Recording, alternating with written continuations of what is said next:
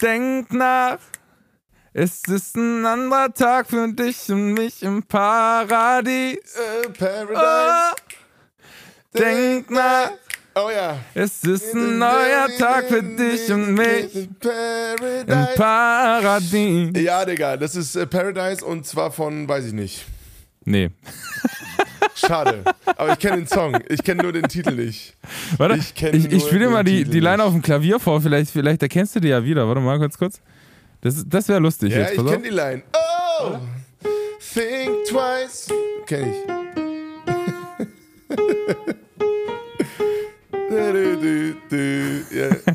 Oh! Think twice. Ja, kenne ich doch. Aber Wie Äh. heißt der Song? Another Day in Paradise von Phil Collins. Ah, ja, safe, Junge. Was ist los? Geil. Ah, aber ich habe den Song erkannt. Ich habe Hookliner für die Ehre. Ich habe den Song erkannt. Das will ich, Für die Ehre. das will ich hier mal festhalten. Um, um direkt an toxische Männlichkeit von letzter Woche anzuknüpfen. Ja, äh, es, also die letzte Folge hat es auf jeden Fall ordentlich in sich, habe ich, hab ich gehört. Ja, 100 Prozent. Weil wir auch einfach so übelst naiv, naiv an das Thema rangegangen sind. Wir haben auch überhaupt keine Triggerwarnung rausgegeben, sondern einfach direkt rausgeballert. Stimmt. Da haben wir direkt dann ey. so Nachrichten bekommen. Direkt Nachrichten bekommen. Leute, ihr müsst vor sowas eine Triggerwarnung hauen, Alter. Und natürlich, ihr total Hookliner, verständlich auch. ihr HooklinerInnen, ihr habt natürlich komplett recht. Wir waren zwei Vollidioten und haben das Ja, Thema sehr stiefmütterlich angegangen. Äh, Absolute. Medien-Noobs. Das muss man auch echt mal sagen. Wir denken immer wieder, dass wir, vor allem wenn wir uns nicht sehen, dass wir einfach so nebenbei her telefonieren und dass das dann aber noch veröffentlicht wird. Ja, hätten wir vorher Oh drüber Mann, oh nachdenken können. Also, äh, falls jemand von euch dabei war oder falls du äh, dabei warst und von diesem Thema getriggert warst, das tut uns wirklich herzlich leid. Ähm, genau. Das soll nur vorweg gesagt vor dieser Folge. Aber ich habe das Gefühl, es wird eine gute, Alter. Ich habe Bock. Hast du Bock? Ich habe übelst Bock. Schatz. Sehr geil. Also, liebe HooklinerInnen da draußen, let's go. Lass in eine neue Folge starten. Bis Hello. gleich. Hooklines. Hooklines,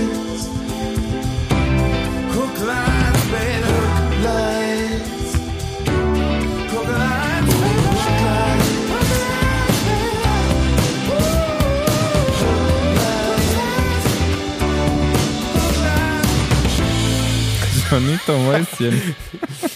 Entschuldigung, ich musste kurz mal einen weggehen. Was war denn das, ey? Übelst einen Lappen gesehen in der Kamera gerade. Schön. Jonito, ja, die, die letzte Folge, ey, ich kann mich dafür nur entschuldigen. Es ist, ey, es ist richtig, richtig crazy gewesen, wie viele Rückmeldungen ich auch bekommen habe. Auch verständlicherweise äh, halb wütende Rückmeldungen, weil das Thema ist ein, einfach ein unfassbar wichtiges. Und äh, wir haben einfach keine Warnung rausgegeben, dass wir jetzt einfach einmal direkt um die Ecke biegen, nachdem wir über deinen, deinen Pastor gesprochen haben, der, äh, n- wie ich finde, einen coolen Satz rausgehauen hat. Mein Pastor? Moment, halt, stopp. Nicht dein Pastor, aber den hast du mir ja kurz vom Podcast erst noch vorgestellt. Ach so, ja, ja, ja. Denn, äh, wie heißt denn der eigentlich? Kann man den Namen oh, erwähnen? der, er, oh, der hat einen Quintus und dann bin ich raus. Willkommen in der modernen Welt. Genau. Die Urheber zählen nicht, genauso wie in der, in der Musikwelt. Scheißegal, wer, wer einen Song geschrieben hat, Hauptsache der Song ist gut. Ja, Junge. Äh, Aber du hast schon wieder ja. sa- sau viele Nachrichten bekommen. Ich genau, rate mal. zwei. Eine. Sogar nur halb so viel, wie ich geraten habe. Wie viel hast du denn schon wieder bekommen hier? Du bist hier und die, unsere Feedback-Queen. Ich bin die, ich bin die kleine Feedback Queen. Ja, ich habe tatsächlich einige bekommen und ich kann es total nachvollziehen, dass, ähm, dass das Thema natürlich total viele auch triggert und äh, ich, ich habe eigentlich die ganze Zeit am Entschuldigung schreiben und am Verständnis ausdrücken dafür, weil man ja auch nur Verständnis haben kann. Immerhin sind wir auch einfach zwei äh, Männer, die sich über das Thema unterhalten ähm, und im Prinzip nur ihr mit, also wir, wir stehen ja, wir, wir meinen das Richtige, wir stehen auf der richtigen Seite, würde ich von Ja, mir auf jeden Fall 100%. behaupten und von dir auch.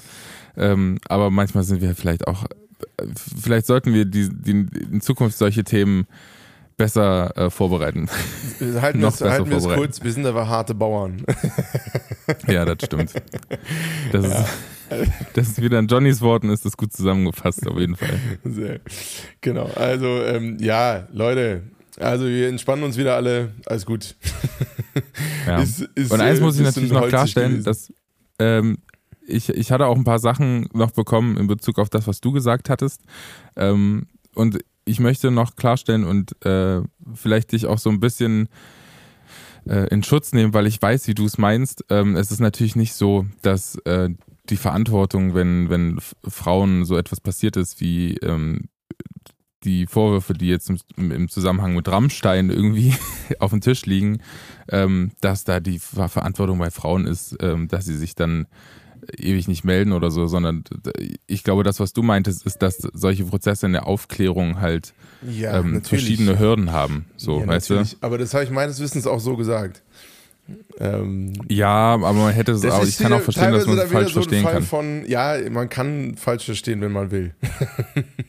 nee, nicht, also nicht, wenn man will, sondern ich glaube, das ist einfach, äh, wenn man sowieso schon von diesem Thema getriggert ist und, das ist, und stimmt, äh, das stimmt dann, dann hat man natürlich ganz andere Ohren für die ganze Sache. Und ich glaube, du meintest das auf jeden Fall anders, in dem Sinne, dass diese, die Aufklärung solcher Fälle ähm, viel, viel mehr Hürden haben, als man vielleicht denkt, sowohl auf der Opferseite, aber vor allem auch auf der systemisch behördlichen Seite. Ähm, die meines Erachtens in solchen Fällen, und das Thema hatte ich lustigerweise auch letzte Woche in, in Nein, also die Aufklärung ist vor allem deswegen schwierig, weil es, weil es vollkommen verständlicherweise nicht der erste Move ist, nach so einer Scheiße, die passiert, äh, darüber nachzudenken, ähm, wo man sich jetzt meldet, um im Endeffekt denjenigen, der äh, den, den Täter irgendwie hinter Gittern zu bringen.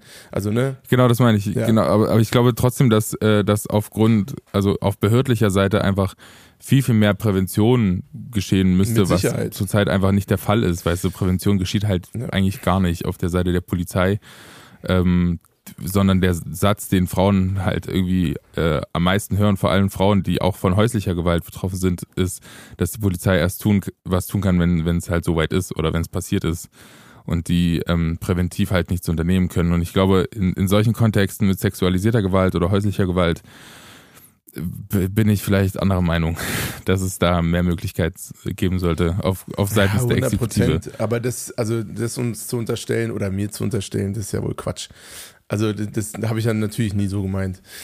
Also äh, finde ich spannend, weil bei mir kommt, kommt so Feedback nicht ein. Ähm, das sollen Sie mir, Hookliner, schreibt mir das gerne. Wenn ihr sowas, wenn ihr euch von sowas äh, angegriffen fühlt, dann schreibt mir das doch, dann kann ich das auch direkt wieder aus der Welt, aus, dem, aus der Weltgeschichte räumen. Ähm, und ich möchte mich, äh, ich habe noch eine Feedback-Nachricht bekommen, äh, und zwar auf die Folge tatsächlich, die wir davor schon gemacht hatten, ähm, von dem lieben, oh Gott, Uli. Äh, Uli hatte mir, ich hatte ja gefragt, ob äh, irgendwelche Hookliner und Hooklinerinnen äh, Erfahrung hatten mit, mit Angsthunden oder Hunden aus dem Tierschutz und er hat mir einen wertvollen Tipp gegeben. Ähm, der hatte seinen Hund und ich hoffe, das ist okay für Uli, dass ich das jetzt teile, weil ich glaube, das äh, betrifft vielleicht mehrere Leute. Der hatte seinen Hund ähm, mit einer relativ sicheren älteren Hündin äh, zusammengesteckt, die ihm, äh, die dem unsicheren Hund quasi ein bisschen mehr Sicherheit gegeben hat.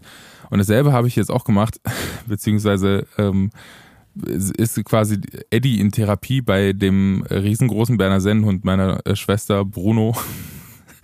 Und äh, Bruno hat so, sagen wir mal, Bock auf Mittelmaß. und er weiß den ordentlich zurecht, aber man merkt richtig hart, dass in, in der Umgebung von Bruno äh, taut halt Eddie übelst auf und da, da kann man auch einfach ganz normal spazieren gehen, ohne dass er sich äh, alle zwei Minuten vor irgendwas einkackt. Ähm, deswegen richtig guter Tipp. Vielen Dank, Uli. Äh, ich habe mich richtig gefreut, weil das auch für mich was einfach sehr Persönliches ist, ähm, mit dem ich immer jeden Tag zu kämpfen hatte. Johnito, ja. wie war deine Woche bis jetzt? Ey, wie war meine Woche? Das ist eigentlich, eigentlich, relativ entspannt. Also es ist ja immer so, jetzt äh, in zwei Tagen am Freitag kommt äh, meine neue EP raus und eigentlich sind so Release-Phasen immer saumäßig stressig. Aber irgendwie hat sich der Stress dieses Mal nach vorne verschoben und äh, jetzt geht's tatsächlich total.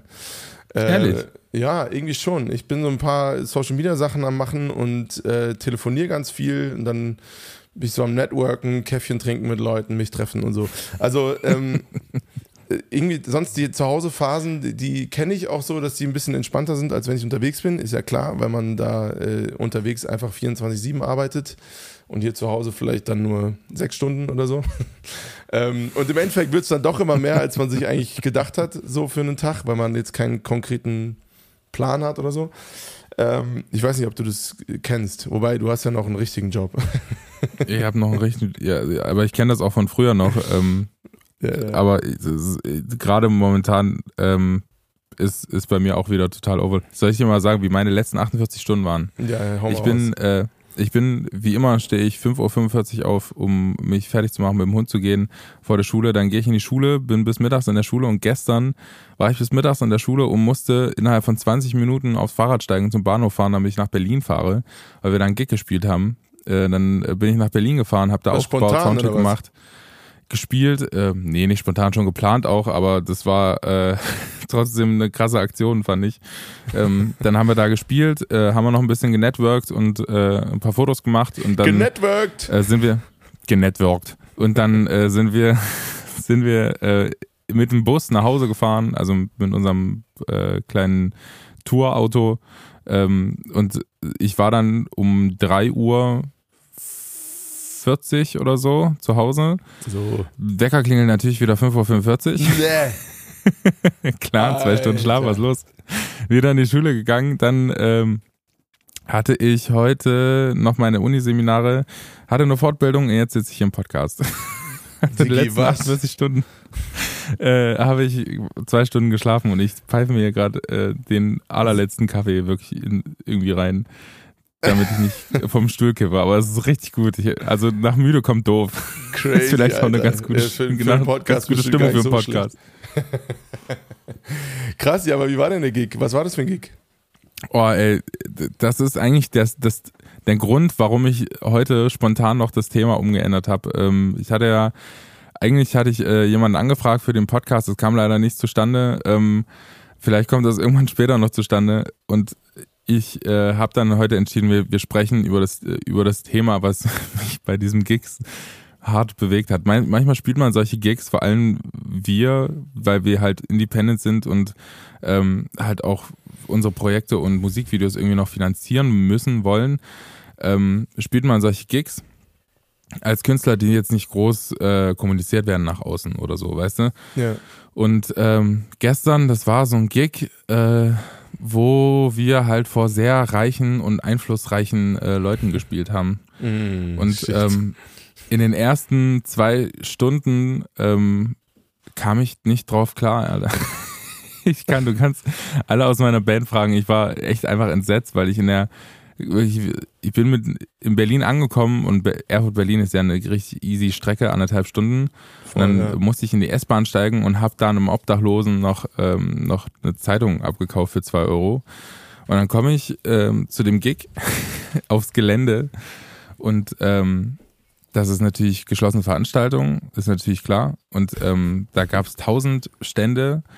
Alles ist kostenlos für alle. Ähm, und ich weiß nicht, ob es einen Besucher gab, ähm, der unter 500.000 Euro auf dem Konto hatte. Scheiße. Keine, keine, Ahnung. Also ich, also ich will jetzt niemandem irgendwas Böses unterstellen, aber es war so ein richtiger Kontrastmoment einfach für mich zu sehen, ähm, innerhalb von 20 Minuten war das, dass, dass Leute einfach tun, was sie können, um, um über die Runde zu kommen und dann komme ich dahin sehe, wie wirklich eigentlich schon wohlhabende Leute sich die Bäuche vollschlagen. Und dann war ich kurz vorm Gig, war ich nochmal kurz äh, mich frisch machen im Bad.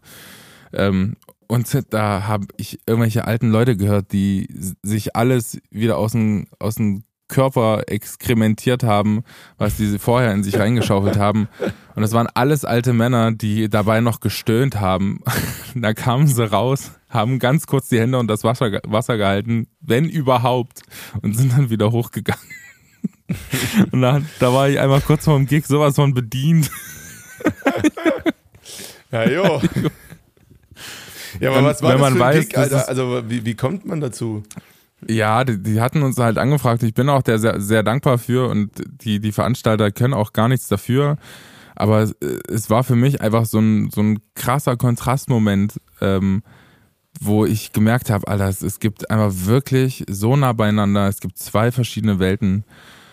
Und äh, passend dazu natürlich gleich den Phil Collins Song ausgesucht, ähm, der genau darum handelt. Und ich weiß nicht, ich würde gern mit dir ähm, über deine Erfahrungen sprechen, ähm, entweder im Bereich Armut oder im Bereich Reichtum.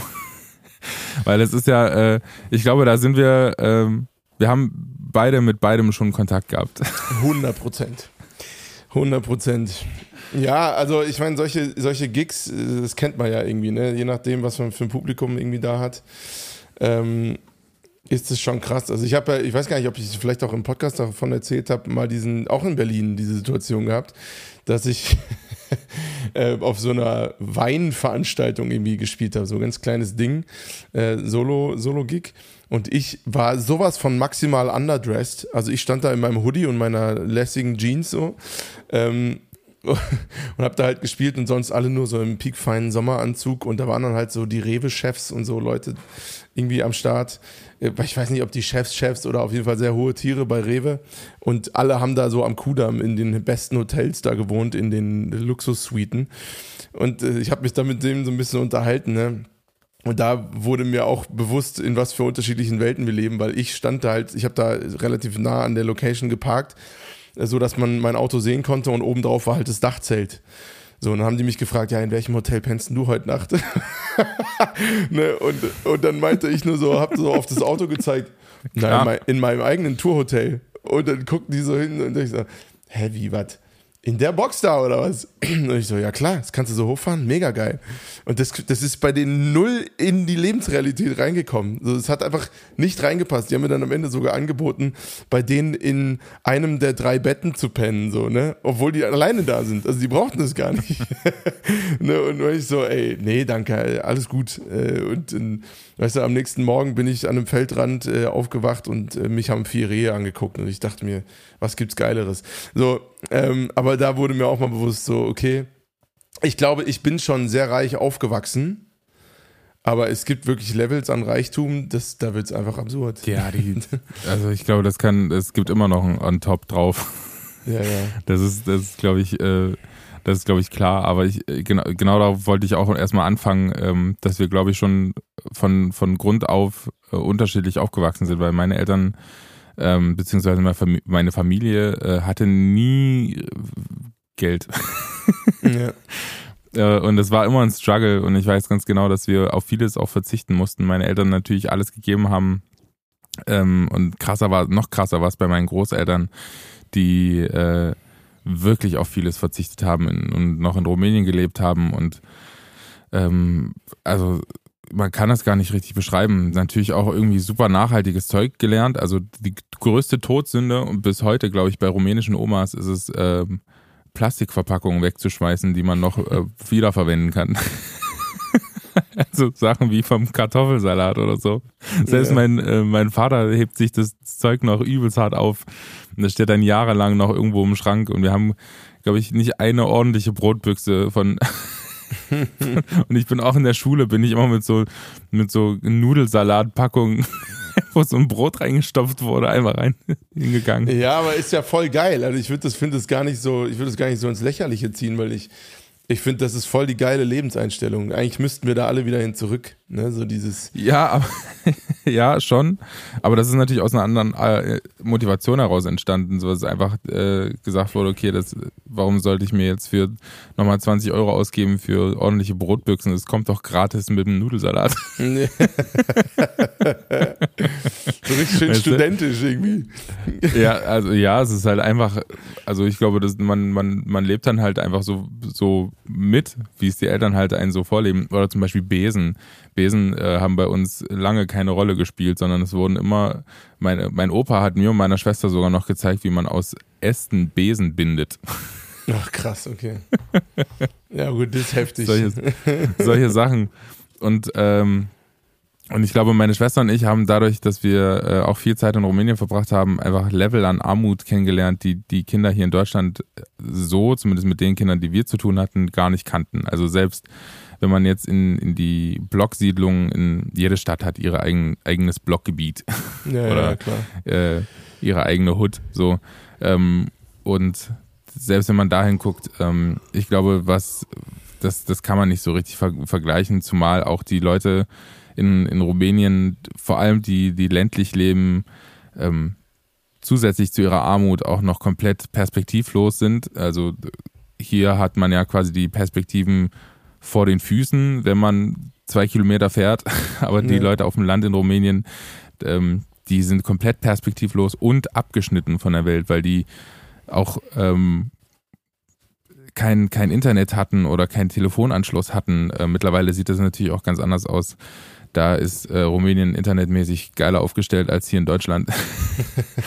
ähm, und das glauben auch viele nicht. Und äh, deswegen meinte ich, das, das, das ist schon spannend zu, zu sehen, aber dafür hatte ich auch später dann vor allem mit vielen, vielen Kindern aus sehr wohlhabenden Elternhäusern zu tun und ähm, war hatte viel damit zu kämpfen, auch mit äh, dem Thema Neid irgendwie, ähm, weil ich immer gesehen habe, boah, ey krass, die müssen sich ja um gar gar nichts Sorgen machen irgendwie. Mhm. Ähm, aber im Nachhinein dachte ich, äh, denke ich mir, eigentlich fand ich mein Leben geiler. Wie ist denn bei dir?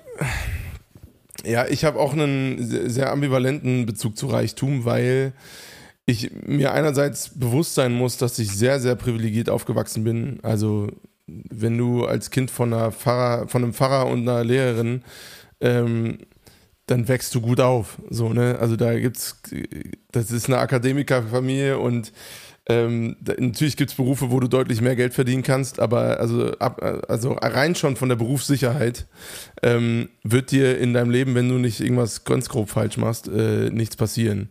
Äh, zumindest in deinem Aufwachsen. Ähm, und ich muss ganz ehrlich sagen, mir ist das beim Aufwachsen nicht aufgefallen, weil ich in der Stadt groß geworden bin. Da haben wir, als wir mal über Heimat geredet hatten, habe ich das mal so ein bisschen erzählt. Äh, Hofheim, wo einfach Reichtum zur absoluten Tagesordnung gehörte. Also ich bin aufgewachsen im Umfeld, wo es komplett normal war auf meiner Schule. Ähm, da war, hat sich jetzt keiner gewundert, wenn man äh, ein Auto zum 18. geschenkt bekommen hat. Ähm, und also dann wurde sich eher über die Art und Art des Autos äh, quasi unterhalten, anstatt über die Tatsache, dass überhaupt ein Auto zum 18. geschenkt wurde. Also dann war es was Besonderes, wenn man dann halt einen äh, BMW oder so zum 18. bekommen hat und äh, aber dann einen weiß ich nicht, setze jede bisschen billigere Automarke ein und dann vielleicht auch noch einen Gebrauchtwagen oder so. Ähm, das war dann normal, also es war nicht mehr der Rede wert. Also und, und in diesem Narrativ bin ich da irgendwie groß geworden und habe erst mit Anfang des Studiums gemerkt, ach krass, es gibt Leute, die wirklich BAföG brauchen. So nach dem Motto, das war mir natürlich vorher klar, aber tatsächlich mitbekommen habe ich das dann äh, erst in der Uni. So, und was das für die Menschen bedeutet. Ne? Ach krass, ähm, es gibt Leute, die BAföG brauchen. Naja, also das meine ich jetzt, das klingt doof, das klingt dümmer, als es, als es, als es ist. Also natürlich rational wusste ich, dass das ein Ding ist und dass es Menschen gibt, die das brauchen. Aber in dem Moment, wo du dann jemanden vor dir stehen hast, der BAföG beantragen musste und dass das übrigens auch noch 75 Prozent der Studierenden äh, waren oder sind, ähm, da wird dir auf einmal bewusst, in was für, wie fucking reich man aufgewachsen ist. Ähm, und, und ab dem Moment hatte ich auch ein Problem mit meiner Heimatstadt oder habe ich auch immer noch. Ähm, nur die Stadt, nicht die Menschen unbedingt, äh, äh, mit denen ich da aufgewachsen bin. Aber so im Groben äh, das Klientel, das in Hofheim wohnt, oder das dominierende Klientel ist schon sehr reich. So. Ähm, und das nervt mich auch immer noch. Also gefühlt riecht es da überall nach Kohle und das kann ich irgendwie, ja, teilweise nervt mich das. Ähm, ja, deswegen ist es, ist es ich habe auch ein schwieriges Verhältnis zu Reichtum, weil ich oft das Gefühl habe, dass wenn du zu schnell in deinem Leben schon alles hattest und du um nichts Gedanken machen musstest, dass ähm, die Wahrscheinlichkeit, dass du ein Arschloch wirst, ungemein höher ist, ähm, als, äh, ja, als wenn du so ein bisschen mit der, mit der Realität irgendwie aufgewachsen bist, dass nicht alles vom Himmel fällt und so. so. Ähm, und dann kommen wir eigentlich jetzt zu der nächsten Frage, weil du das nämlich gerade ganz schön aufgeworfen hast.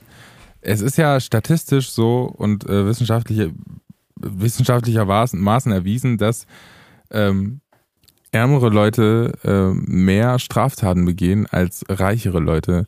Das hängt natürlich auch damit zusammen, dass äh, die Armut natürlich Kriminalität begünstigt und äh, bedingt auch.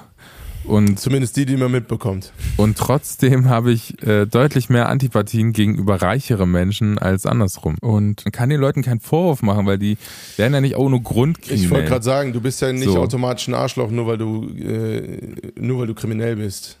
Ganz also genau. das muss man ja schon und differenziert betrachten. Also wenn du keine andere Wahl hast, also ich würde schon sagen, man hat in sehr, sehr vielen Situationen im Leben schon eine Wahl.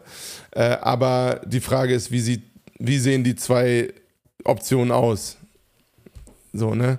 Ähm, also zum Beispiel, nicht, um ein plakatives Beispiel zu machen, ein Obdachloser hat grundsätzlich die Wahl, auf der Straße zu leben oder ein Dach über dem Kopf zu haben durch eine Obdachlosenunterkunft oder so. Aber wenn dann die Obdachlosenunterkunft so äh, runtergekommen ist und so gefährlich, weil du vielleicht von anderen, die da wohnen, ähm, ausgeraubt wirst, teilweise angezündet wirst, was auch immer, dann äh, und dann die Option wählst, auf der Straße zu leben, ist es natürlich in dieser Lebensrealität eine vollkommen äh, nachvollziehbare äh, Entscheidung. Und das so, war nämlich der Punkt. Ich weiß ja. nicht, ob man, ob mit der steigenden Armut auch dieses Level steigt an so Scheinoptionen, die man hat. Weißt du, was ich meine? Die, die eigentlich einem geboten werden, aber die in, in Realität keine sind. Also das Beispiel, was du gerade gebracht hast, ähm, finde ich tatsächlich ganz gut ähm, zu sagen, eigentlich wäre das eine Option, aber es kommt natürlich nicht in Frage. So. Keiner geht da freiwillig rein. Weißt ja, du, dann, genau. dann ist man ja, ja, doch sicherer auf der Straße. Oder ähm, und ich habe eine kleine Statistik dazu. Es ist tatsächlich mittlerweile so, und der Stand ist vom Mai 2023, dass äh, 18 Prozent des Gesamtvermögens ähm, das in Deutschland äh, gerade da liegt, wird auf die ärmsten 75 Prozent der Bevölkerung aufgeteilt. Andersrum gesagt, die reichsten 25 Prozent, ähm, denen gehören 82 Prozent des Gesamtvermögens. Ja. Das heißt, die Schere zwischen Arm und Reich ist in Deutschland krass. Wenn du dir, wenn du dir das in Zahlen überlegst, ist einfach nur hart absurd. Und, ja, wie äh, ist es im Vergleich zu anderen? Weißt du das? Hast du das auch da? Tatsächlich noch ganz, An, äh, ganz okay. Ja. Äh, in Amerika ist es natürlich noch viel krasser. Ähm, aber das liegt auch zum Teil daran, dass wir ein sozial, äh, sozial, soziales Netz haben, was äh, halbwegs okay funktioniert, was natürlich immer besser sein könnte. Ähm, aber ich, ich bin auch ehrlich, meine Eltern waren auch äh, Leute, die halt von diesem sozialen Netz auch profitiert haben. Also die, äh, die, die, die hätten ohne dieses Netz nicht äh, überleben können, ja. äh, als wir, als wir da waren.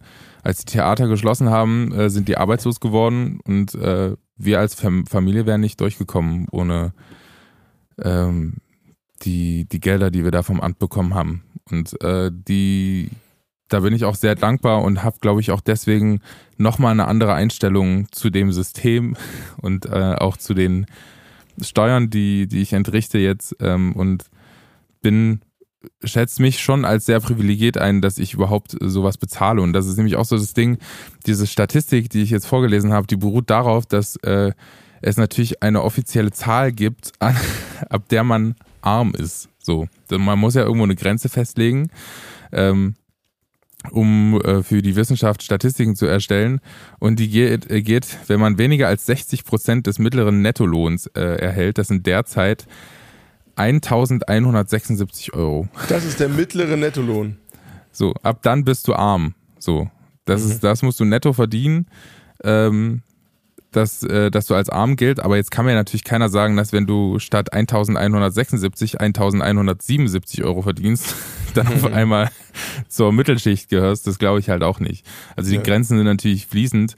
Ähm, und das muss man sich auch immer bewusst machen, dass das natürlich viel, viel mehr Leute betrifft, als die Zahlen vielleicht dann in dem Moment sagen, sondern es sind ähm, Zahlen, die, die muss man, man muss irgendwo eine Grenze ziehen, um, ja. um das in Verhältnis zu rücken, aber es, es betrifft so viele Menschen und das habe ich auch mitgekriegt, als ich in New York war. Da, da ist die, also da, da ist der Kontrast noch tausendmal stärker. Und mit, mittlerweile ja, sieht man Leute, die einfach in Zelten auf der Straße leben, vor leeren äh, Gebäuden, die die einfach leer stehen, aber die sich keiner leisten kann. Und das ist ja, so ich absurd meine, in, einfach. In Amerika ist dieser Effekt äh, von der Schere zwischen Arm und Reich natürlich noch viel krasser, weil es eben dieses soziale Netz nicht gibt. Ähm, und also ich glaube, das Riesenproblem, was auch der Sozialstaat nicht so richtig gelöst bekommt, ist halt einfach, dass wenn du, je mehr Kapital du hast, desto mehr Möglichkeiten hast du auch, äh, umso mehr Geld daraus zu machen und zu schlagen. Ähm, und es ist natürlich auch grundsätzlich erstmal eine nachvollziehbare, also auf einer rein individuellen Ebene ist es natürlich eine nachvollziehbare Sache, dass du das, was du hast, auch reinvestierst, um ähm, deine Position zu verbessern. Aber das Ganze muss natürlich in dem Moment ein bisschen äh, Grenzen haben, äh, wo auf der anderen Seite dann Menschen hinten runterfallen, die dann dadurch gar nicht mehr lebensfähig sind oder, oder werden. Ähm, ich meine, grundsätzlich glaube ich, da Deutschland schon auf einem ganz guten Weg. Wie gesagt, deswegen hatte ich auch nach dem Vergleich gefragt, aber es ist natürlich trotzdem immer noch viel zu krass. Ich finde ähm, find vor allem dieses, diese, diese Ansicht witzig, dass ganz oft reiche Leute negativ auf arme Leute schauen. Und mittlerweile habe ich so das Gefühl, hat sich das getauscht und, und, und ist so krass ein bisschen im Wandel, dass viele arme Menschen und auch ärmere Länder, auch international und auch außenpolitisch gesehen, ähm, mittlerweile sich trauen und das finde ich einfach wirklich gut und ihre Stimme erheben und sagen, ey, warte mal, weil so kann es ja nicht weitergehen. Wir hatten ja zum Beispiel das, das Beispiel in einer der letzten Podcasts, wo wir gesagt haben, wenn es um, Thema, um das Thema Nachhaltigkeit geht, muss man auch ein bisschen Verständnis haben für die äh, Länder, die wir jahrelang ausgebeutet haben, die wir halt über nur, die wir halt profitiert, einfach, wir haben einfach profitiert so von denen und das kann man einfach so sagen und ähm, die haben natürlich genauso das Recht jetzt erstmal zu sagen, ja warte mal ganz kurz, jetzt jetzt wo wir an der Reihe sind und gerade anfangen Geld zu verdienen, ähm, sollen wir was nochmal machen? So und ähm, das, äh, das steht denen auch äh, bis, zu einer, bis zu einem gewissen, gewissen Maße auch zu. Ähm, die Frage ist halt, ob man dann nicht einfach in den Dialog tritt ähm, der gegenseitigen Hilfe ähm, und sich so irgendwie begegnen kann. Weißt du, was ich meine? Und nicht einfach sagt, okay, ihr, äh, jeder darf sich jetzt kurz aus, aufregen und wir verlieren da jetzt nochmal 20 Jahre, sondern ähm, das muss ja irgendwie einen konstruktiven Ansatz haben, das Ganze. Ja, ähm, und das ist, finde ich, ist eine bemerkenswerte Entwicklung, dass ähm, vor allem auch durch die Digitalisierung Leute, Leuten eine Stimme gegeben wurde, die ähm, sich vielleicht vorher, die vorher keine hatten oder die sich nicht getraut haben, etwas zu sagen, weil die, ähm, die sowieso immer schon komisch angeguckt wurden. vielleicht. Mhm. Und ähm, eine weltoffene Gesellschaft ist, äh, ist auch eine Gesellschaft, in der einfach Leute ohne Geld viel Einfluss haben. Und das, ähm, das ist eine Entwicklung, die ich ganz gut finde. Ja, ich glaube, ich glaube, das erste, und da kommen wir zu dem Punkt, dass irgendwie reiche, teilweise sehr oder sehr reiche Menschen ähm, teilweise sehr äh, arrogant sind, so im Sinne von ne, wer weniger hat, der ist auch selbst dran schuld, was ja ganz oft so das Narrativ ist, was halt kompletter Bullshit ist. Ähm, und ich glaube, es würde schon viel helfen, wenn ähm, so eine gewisse Selbstreflexion nach dem Motto, dass äh, einfach keine Chancengleichheit besteht, äh, auch in Deutschland nicht, ähm, dass wenn du schon reich aufwächst, die Wahrscheinlichkeit, dass du ähnlich reich äh, dein Leben weiterführst, einfach ungemein höher ist, ähm, dass das auch auf der, auf der reichen, wohlhabenden Seite mal mehr ankommt und dementsprechend ein bisschen mehr, mit ein bisschen mehr Demut, Demut und Respekt äh, gegenüber anderen Menschen, die vielleicht weniger verdienen, irgendwie äh, gegenübergetreten wird, bis hin zu, dass einfach die Toleranz für zum Beispiel ähm, zum Beispiel höhere Abgaben, um auf der anderen Seite einen höheren Lebensstandard irgendwie zu ermöglichen, irgendwie, dass die Toleranz da steigt. Äh, weil ich meine, das, das kann es ja irgendwie nicht sein, dieses äh, ja, dieses Verschieben von, in, von Verantwortung, nur um im Endeffekt selber weniger äh, abgeben zu müssen. So kommen wir ja nicht zu, einem, zu einer guten Lösung. Ähm, ich finde es auch ganz schlimm und das ist auch ein Punkt, den ich, den ich ansprechen wollte, ist, dass sich das natürlich immer, also die Schere öffnet sich natürlich immer weiter, auch über die Generation hinweg und Vermögen wird ja nicht einfach so umverteilt, sondern es muss irgendwie einen politischen Anreiz geben, das zu tun und äh, so ein bisschen das Leid auf der anderen Seite zu mildern. Ähm, und die, ähm, und ich wollte auch nochmal ganz kurz Kritik üben und dich einfach mal so fluffig fragen, was denkst du denn? Weil ich immer das Gefühl habe, ähm, es hört einfach nicht auf und das ist auch ein bisschen dem System geschuldet, in dem wir leben. Äh, der Kapitalismus fordert das halt einfach. Das ist wie mein Monopoly, dass die, dass die reichen Leute noch reicher werden und immer weiter profitieren von den Leuten. Und das ist auch eine große Kritik, die ich an der reichsten Institution, Institution äh, unserer, unseres äh, äh, Landes und weltweit habe. Und was denkst du, was das ist? Was ist die reichste Institu Institution? Die es auf der Welt gibt. Na, wahrscheinlich, äh, wenn du es schon so anteaserst, die äh, katholische Kirche oder so. Natürlich, natürlich. Mit geschätzt 270 Milliarden weltweit und allein in Deutschland 5,96 Milliarden Euro äh, ist die katholische Kirche ein, äh, die reichste Institution des Landes und wird tatsächlich immer noch reicher. und ich kann es nicht fassen. Und ich werde immer wieder sauer und wütend. Ähm, wenn, wenn ich dann sehe, dass die Leute dazu auffordern, Geld zu spenden oder so, ähm, und ich, ich kann das nicht nachvollziehen. Also, weil, weil das auch letztendlich, wenn du, wenn du Geld in so eine Urne wirfst, ist es total intransparent, was damit passiert. Und da gibt es wirklich auch bessere Mittel und Wege, ähm, so, sowas umzusetzen, als so ein, so Topf im Gottesdienst rum, äh, rumgehen zu lassen. Ja, wie das jetzt in, in, bei der katholischen Kirche geregelt ist, weiß ich nicht so ganz. Ähm, normalerweise gibt es immer einen, also in, bei, in der evangelischen Kirche gibt es immer einen Kollektenzweck, der auch erfüllt werden muss. Aber also grundsätzlich verstehe ich schon äh, deinen Punkt. Ähm, auf der anderen Seite. Ja, aber dann spendet doch einfach. Wie bitte? Also weißt du, dann, dann, dann, dann soll die Kirche einfach Geld spenden selber, weil das ist dann wirklich wohltuend. Das ist dann ja, wirklich eine Wohltat, ja. wenn man sich also selbst. Das, das, ist jetzt ein bisschen zu kurz gegriffen, das einfach zu sagen, das tun sie nicht.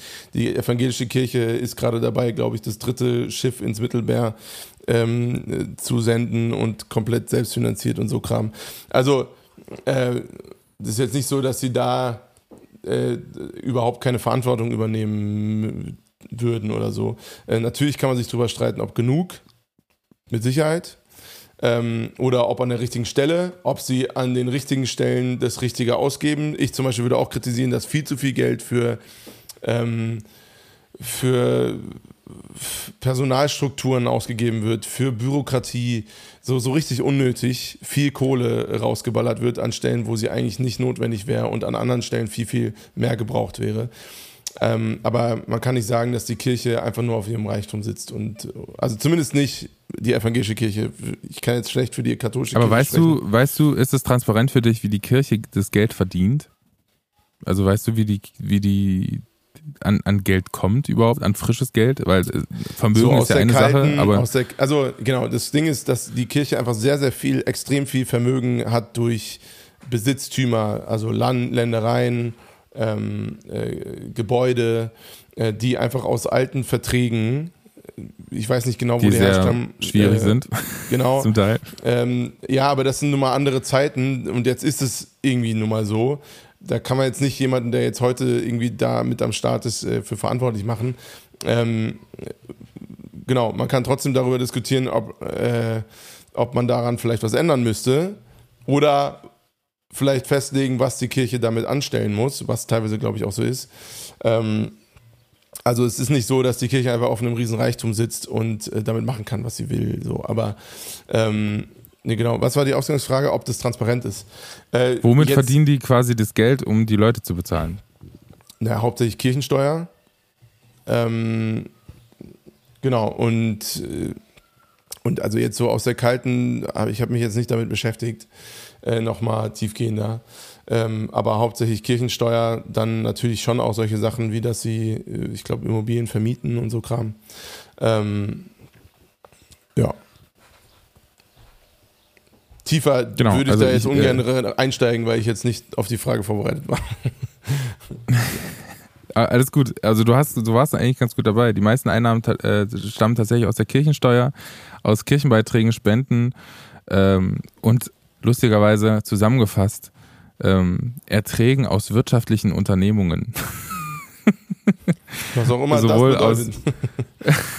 was, was, auch immer das bedeutet. Und das ähm, ist durchaus intransparent, weil ich habe das Gefühl, die, die Kirche ist so ein bisschen, wie soll ich es denn sagen, die, die Kirche ist so ein so ein Nanunana.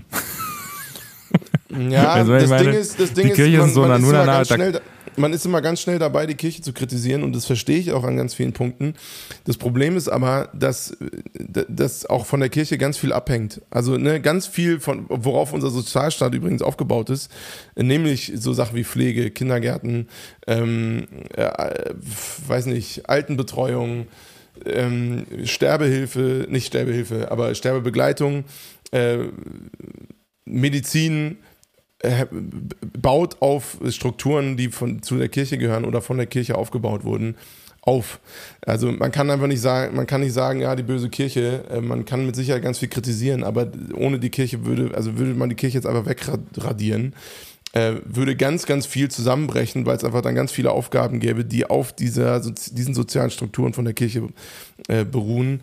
Ähm, und dann im Endeffekt aus dem wirtschaftlichen Sinne definitiv keiner mehr machen wollen würde, weil man damit kein, nicht gut Geld verdienen kann. Oder man müsste sie halt Na, so offensichtlich ja verwirtschaftlichen.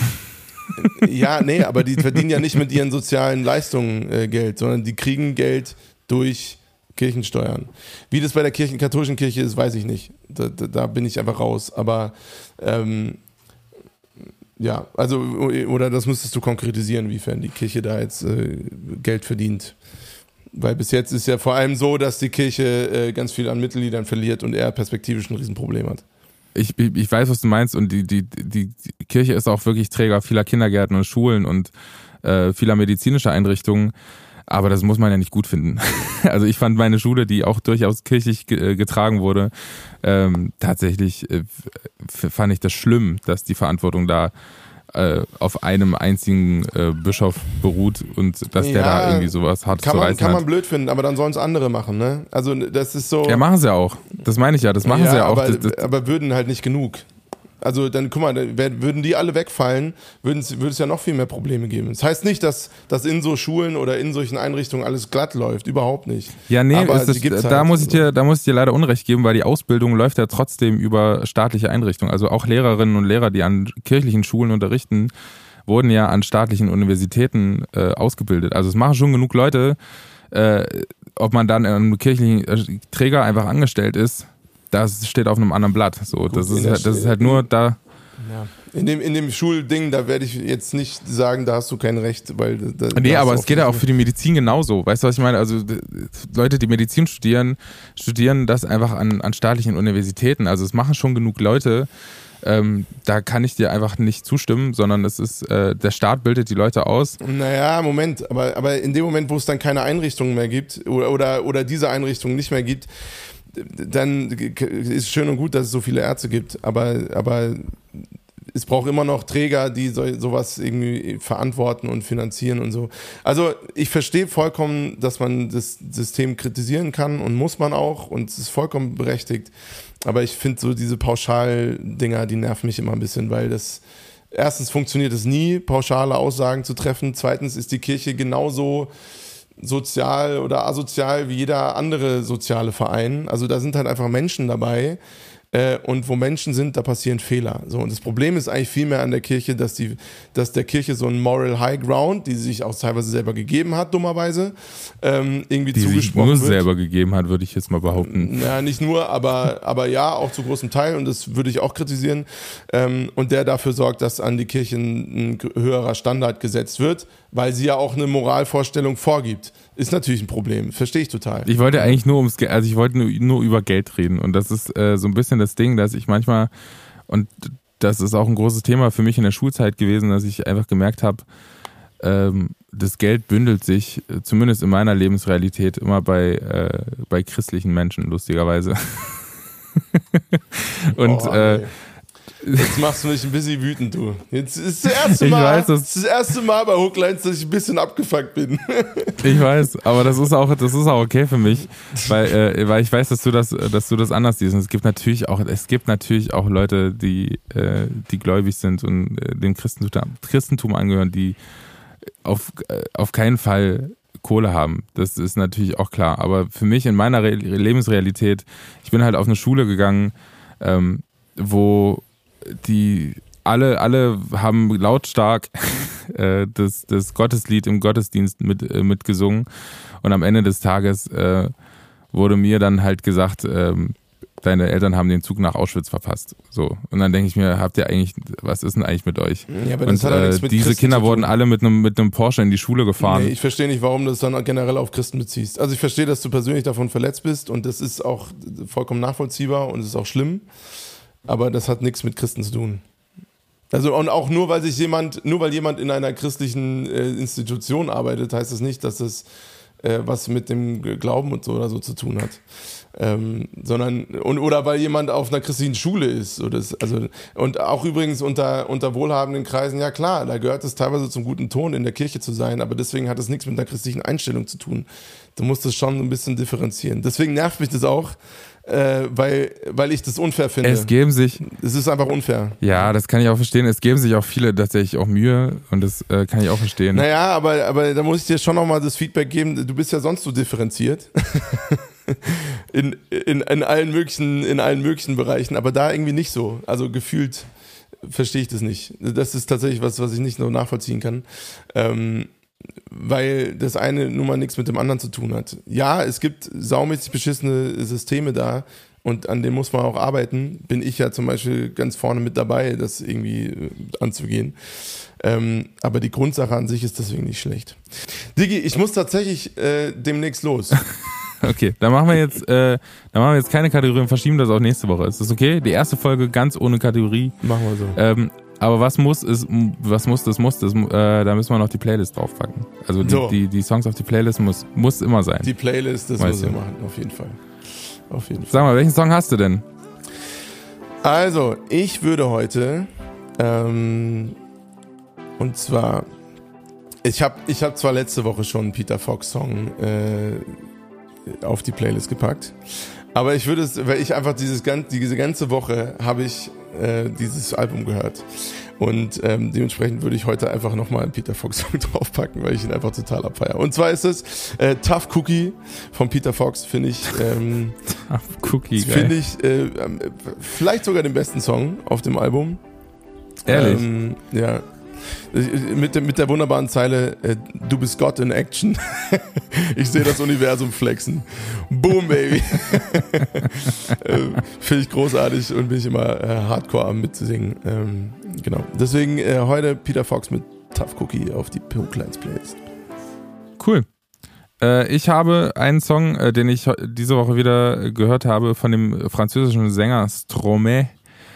Und der Song heißt Santé. er hat einen Santé. unfassbar geilen, interessanten äh, Beat. Ich bin richtig schlecht in Französisch. Äh, ähm, korrigiert mich da gerne. Äh, und ansonsten, Johnito, ich hoffe, du genießt jetzt deine Zeit in der Stadt. Fahr dich So. runter, würde ich einfach mal sagen. So. Fahr dich runter. Ich habe alle, ich habe alle lieb, auch die, auch die Christen da draußen. Ich finde nur manchmal könnte, könnte man äh, mehr in Frage stellen. Du, das tun wir auch. Zu Genüge. Glaub mir mal. Ja. Also ich Und das Thema, äh, das, das Thema ist, ist auch wieder ein sehr persönliches äh, für mich gewesen. Deswegen sorry, wenn ich da ein bisschen äh, hier und da emotionaler reagiert habe. Ähm, und ich habe zwei Stunden geschlafen. Alles gut, Digi. Kuss auf die Nuss. Wir hören uns nächste Woche. Äh, bleibt, bleibt stabil. Ähm, das wird großartig. Tschüss. Geilo, bis gleich. Oh, Kleid, oh.